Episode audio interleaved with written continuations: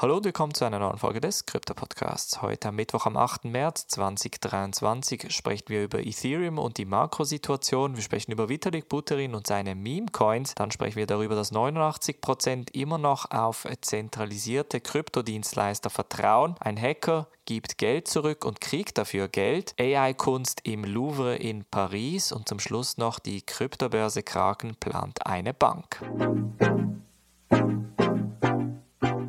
springen wir in diese erste News Story und zwar geht es um die Ethereum-Preisentwicklung, denn gestern hat der Fed-Chef Jerome Powell nochmal angekündigt, dass wir sehr wahrscheinlich noch strengere Zinserhöhungen dieses Jahr erleben werden. Das hat natürlich auch die Kryptomärkte ein wenig zur Korrektur gezwungen und vor allem bei Ethereum sieht momentan die Situation eher bärisch aus. Das aufgrund der sogenannten 3 Monats Future Returns bzw. Premiums, die wir im Vergleich zwischen Bybit und OKX in den Statistiken sehen. Während die Kosten in einem gesunden Markt etwas zwischen 5 und 10 Prozent betragen und übrigens das sind die Kosten, die die Leute bereit sind zu bezahlen, um einen Long einzugehen, sind die Zahlen momentan stark gesunken und wir sind momentan etwa auf 3,1 Prozent am gestrigen Tag. Eine Woche vorher war es noch auf 4,9 Prozent, was so ein bisschen darauf gedeutet hat, dass der Markt wieder eher ein bisschen bullish aussieht. Grundsätzlich möchten wir aber idealerweise positive Premiumszahlen sehen, denn sobald das Ganze ins Negative wechselt, dann werden wir sehr wahrscheinlich eher wieder bärische Zahlen sehen. Wir bleiben gleich bei Ethereum und sprechen über den Mitgründer von Ethereum, und zwar Vitalik Buterin. Der hat nämlich gestern und vorgestern ca. 700.000 US-Dollar an Meme-Coins verkauft. Viele Meme-Coins haben sich zur Strategie gemacht, einfach Gelder in Form von Meme-Coins auf die Wallets von Vitalik Buterin zu senden, in der Hoffnung, dass er einmal darüber tweetet oder etwas mit diesen Coins macht. Sehr wahrscheinlich aus steuertechnischen Gründen muss Buterin aber diese Coins entsprechend verkaufen, weil er das Ganze sonst als Einkommen deklarieren müsste. Das hat dann dazu geführt, dass er etwa 500 Trillionen Shikoku-Coins, ja, die haben alle so lustige Namen, und etwa 10 Milliarden Kult-DAO-Tokens für etwa 58 ETH verkauft hat. Insgesamt hat er dabei 700.000 US-Dollar verdient, in Anführungsstrichen, weil er, wie gesagt, das Ganze in Ethereum getauscht hat. Er hat oft gesagt, dass man als Meme-Coin-Betreiber idealerweise seine Coins nicht an ihn schicken sollte, denn er würde zu jeder Zeit eben diese Coins verkaufen können. Der Verkauf hat dann schlussendlich auch zu einer sehr starken Korrektur geführt, weil die Liquidität von diesen Meme-Coins teilweise sehr, sehr gering ist und wenn ein großer Halter wie Vitalik Buterin zwischen 50 und 60 Prozent oder sogar 70 Prozent des Projektes in Meme-Coins auf seinem Wallet verkauft, führt das natürlich zu einer starken Preiskorrektur. Dann sprechen wir über einen Bericht von Paxos, dem Stablecoin-Betreiber, bei welchem Anfang Januar eine Gruppe von Kryptoinvestoren befragt wurde bezüglich ihren Kryptoassets. Und ganz interessant ist dabei, dass trotz dem verrückten Jahr von 2022, bei welcher einer der bekanntesten Kryptobörsen FTX bankrott gegangen ist, 89% der Befragten nach wie vor auf zentralisierte Einheiten setzen, wenn es um den Kauf und Verkauf von Kryptowährungen geht. Ein großer Teil, das heißt etwas über 50 Prozent,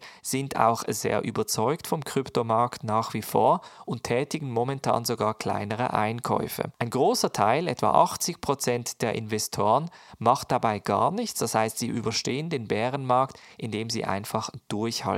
Eine sehr spannende Statistik, welche natürlich auch so ein bisschen das Problem auf der einen Seite von FTX aufzeigt, aber gleichzeitig auch noch aufzeigt, dass die dezentralisierte Welt keine Lösung darstellt, beziehungsweise eine zu komplexe Lösung. Und das bringt uns zur nächsten News Story. Wir sprechen nämlich über die DeFi-Welt und über den Hack, der bei Tenderfy passiert ist. Und zwar hat ein Hacker bei Tenderfy aufgrund einer Sicherheitslücke etwas über einer Million ergattern können von Tender.fi, hat das Geld aber gestern wieder zurückgeschickt. Aufgrund dessen, weil die Entwickler dahinter diesem Hacker eine sogenannte Bounty offeriert haben. Eine Bounty ist so etwas wie ein Kopfgeld für das Finden einer Sicherheitslücke, welche einem Hacker bezahlt wird, wenn er diese Sicherheitslücke entsprechend ausnutzt. Das nennt man dann White Hat Hacking, also quasi das Hacken mit dem weißen Hut versus das Black Hat Hacking welches tendenziell illegal ist, bei welchem eben das Geld gestohlen wird und dann nicht mehr zurückgeschickt wird. Und bevor wir noch zu einer spannenden Nachricht von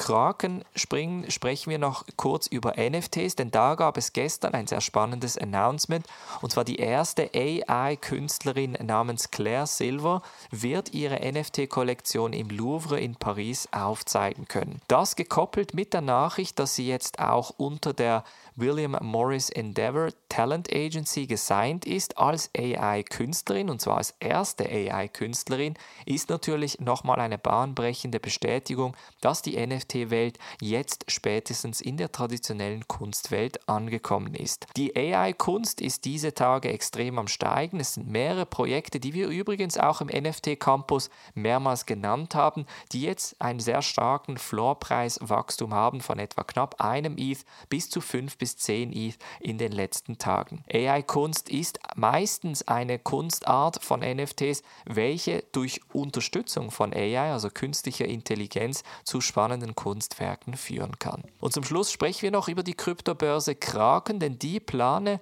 bald auch eine Bankfiliale zu eröffnen. Das wird zwar nicht hierzulande sein, sondern sehr wahrscheinlich in den USA und wird sehr wahrscheinlich noch ein bisschen dauern. Denn Kraken hat angekündigt, dass sie momentan auf dem Weg sind, eine Bankfiliale zu öffnen, aber dass es doch noch ein paar Monate gehen könnte. Die Kraken-Filiale wird dann schlussendlich vor allem für die US-Amerikaner zur Verfügung stehen, weil vor allem in den USA die Rechtssituation viel klarer sein könnte für Kraken, welche ja das Domizil selber auch in den USA haben. Wenn das Ganze zu einem Erfolg werden könnte, dann kann ich mir sehr gut vorstellen, dass Kraken auch Bankfilialen hierzulande entsprechend eröffnen könnte. Das Ziel von der Bankfiliale soll es unter anderem sein, eine nahtlose Integration zwischen Kryptowährungen und dem traditionellen Finanzsystem zu ermöglichen. Das bedeutet, dass man dann sehr wahrscheinlich auch ein klassisches Bankkonto bei einem Kryptodienstleister haben kann, welche dann sehr wahrscheinlich auch eine Art Banklizenz brauchen wird.